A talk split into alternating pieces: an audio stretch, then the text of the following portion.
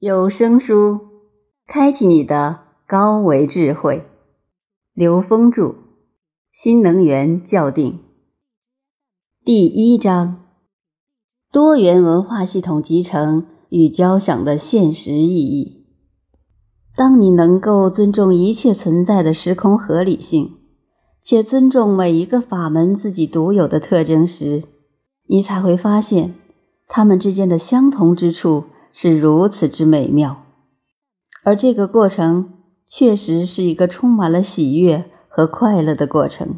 第一讲：宇宙质简原理，连接人类所有智慧系统的方便语境。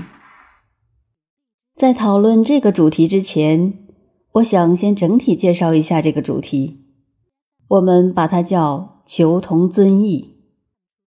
求同尊异跟我们讲的求同存异有些不一样。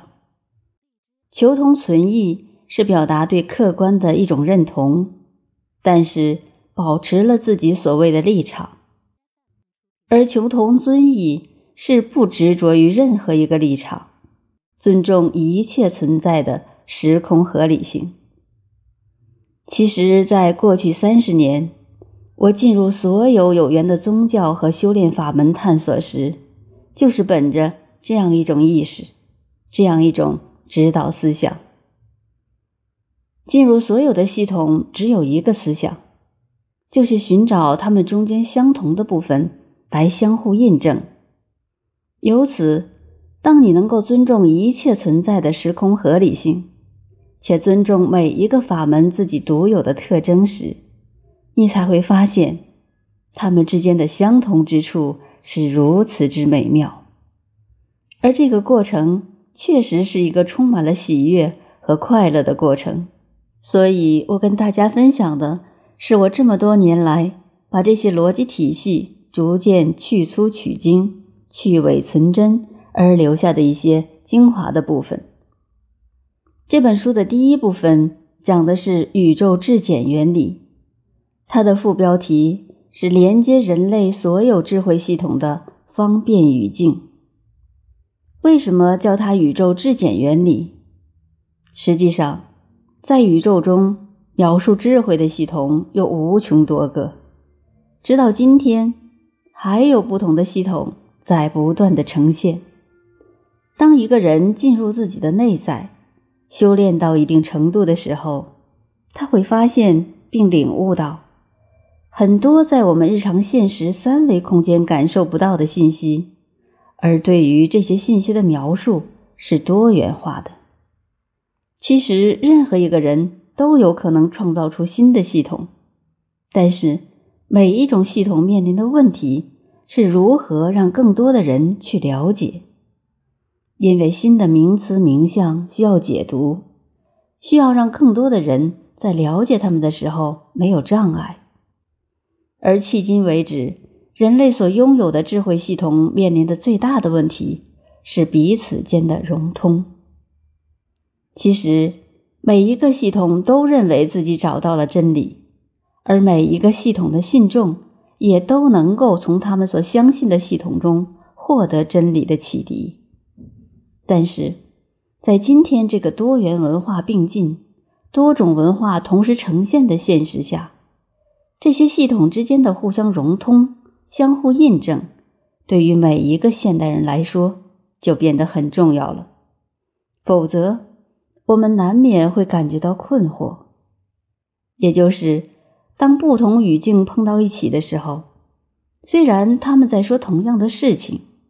但由于其逻辑、名词和名相的解读各有不同，所以人们在解读的过程中产生了很多的困惑。在所有的系统里面，我们近代世界最普遍适用的系统就是科学语境。科学语境对于我们来说，没有族群、国家、政治和宗教的分别。科学语境是这个世界近百年来。人类从新的知识发展中总结出来的一套逻辑体系，我为什么不把它简单的称之为科学？是因为一旦谈到科学，难免会有很多悖论。因为对于科学，每个人都有不一样的理解，而在公众知识系统里，对科学的描述也有它相对的局限性，所以我们只把它描述成科学语境，也就是借用科学的名词、名相和逻辑关系。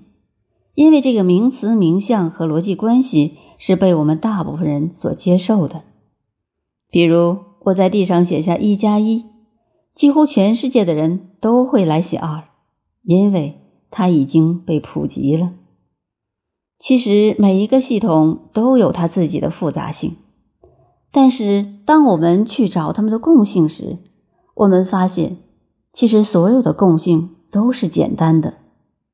用每一个系统的简单去连接另外一个系统的复杂或简单的时候，确实也有它的难度。所以在不同系统之间找到它们相互描述的部分来相互印证，真正体会它们的核心共同之处，就是我们今天的主题。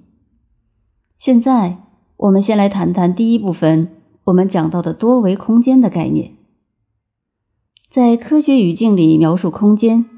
其实也有很多系统，有直角坐标系统，也就是线性几何系统；也有球坐标系统、极坐标系统、二进制系统等等。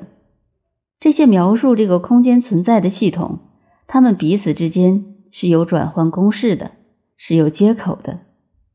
但是我们只选择其中一个系统来做描述——直角坐标系统，也就是。线性几何系统为什么选择这个系统？因为在所有系统里面，这个系统跟我们日常的经验最接近。也就是说，大部分人从学数学开始就对它有所了解了。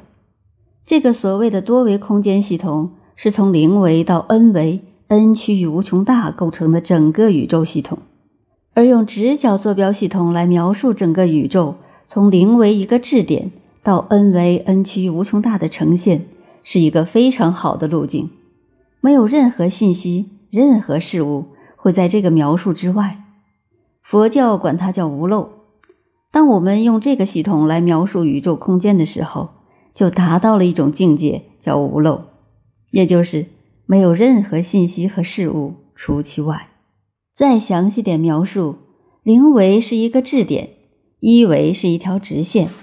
二维是一个平面，三维是立体空间，零维就是没有变量，它只是空间中的一个奇小无内的质点。一维是一个变量，在数学里用 x 代替它，也就是 x 轴，我们又叫它数轴。在数轴上所进行的是加减乘除的四则运算，指的就是一维。二维是一个平面。这个平面是由 x 和 y 两个变量构成的。到了三维空间，就出现了三个变量 x、y、z，它就构成了我们熟悉的三维立体空间。这个概念其实越来越普及了。在二三十年前，我在跟朋友们聊起这个概念时，大家都觉得这个概念过于抽象。而今天，我们可以发现。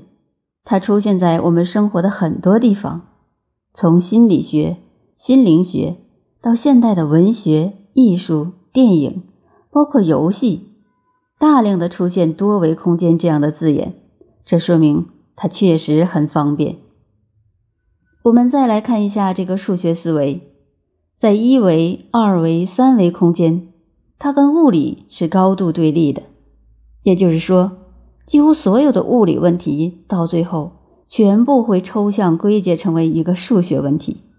实际上，数学是在描述着数与形的关系，而在三维世界里面，这种数与形的关系是严谨的、一一对应的。那么，我们在现实中的一切活动，最后都可以归结为一个所谓的特征方程，也就是数学模式、数学模型。所以我们在做现代软件系统的时候，有一个词叫建模，其实就是找到一个事物内在的模式，建立它的数学模型，对它加以描述。而这种一一对应的关系，我们可以在三维空间里找到无穷的印证。可是到了第四维，这种对应关系，我们一般人就找不到了。这是为什么？也许我们可以说，四维根本就不存在。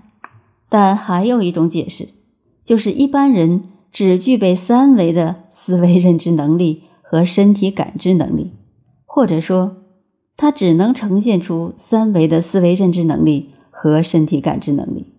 就像蚂蚁只有二维的思维认知能力和身体感知能力，它就只能被局限在一个平面上。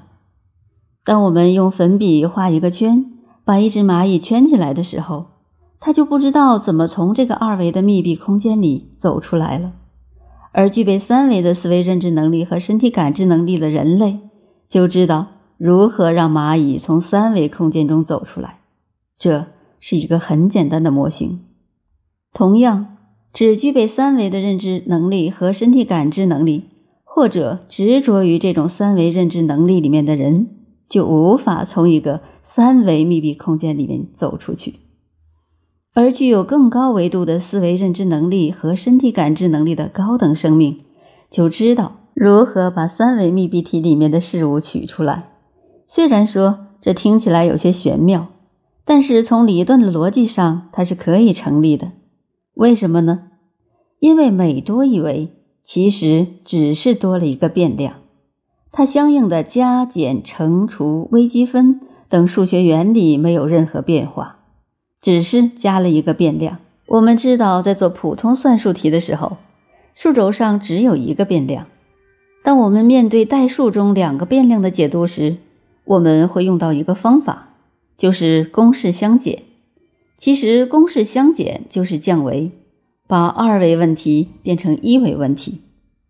我们在研究一维到三维的时候，知道了它的严谨性，而我们又会想，高维空间的存在是通过什么来印证的？实际上，在数学系统里，从零维到 n 维，n 趋于无穷大都是存在的。如果这个逻辑成立。就没有理由到了第三维以上就不存在了。为什么我们大部分人无法印证高维空间是存在的？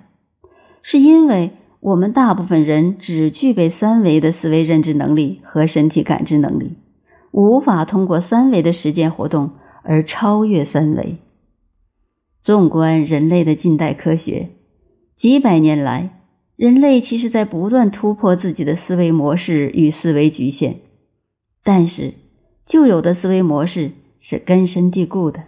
当我们依靠我们现实的眼耳鼻舌身去理解这个宇宙的时候，实际上我们已经把我们自己限制在一个极其狭小的三维空间了。当我们把科学的定义域从三维空间拓展到 n 维 n 趋于无穷大的时候，我们才发现它原来是如此之博大。和这个宇宙中所有的智慧系统之间的相互解读成为了可能，而我们人类真正所面临的最大问题，恰恰是试图用三维的方法解决所有高维度的问题。从逻辑上来说，这其实是很荒谬的。实践是检验真理的标准，但应该是三维实践检验三维真理，高维实践检验高维真理，因为。让只会做三维实践的人去检验高维真理是不可能的，就像是蚂蚁不可能检验人的真理一样。所以，真正有价值的实践是能够在任何一个空间去践行的。我们今天描述的空间就是这么一个从零维到 n 维，n 趋于无穷大的空间，而每一个空间之间的差异是一维里面有无穷多个点，二维里面。有无穷多条线，三维里面有无穷多个面。这告诉我们一个非常简单的概念：每多一维，就将多出无穷多倍的信息，以及无穷多倍的维度之间的相互关系。所以，这个逻辑把不同维度空间的巨大差异呈现出来了。每多一维，就会多出无穷多倍的宇宙智慧。这能够帮助我们理解人类现实中不同智慧系统描述不同境界的差异性，以及最高境界和我们人的现实生命状态之间的巨大差异性。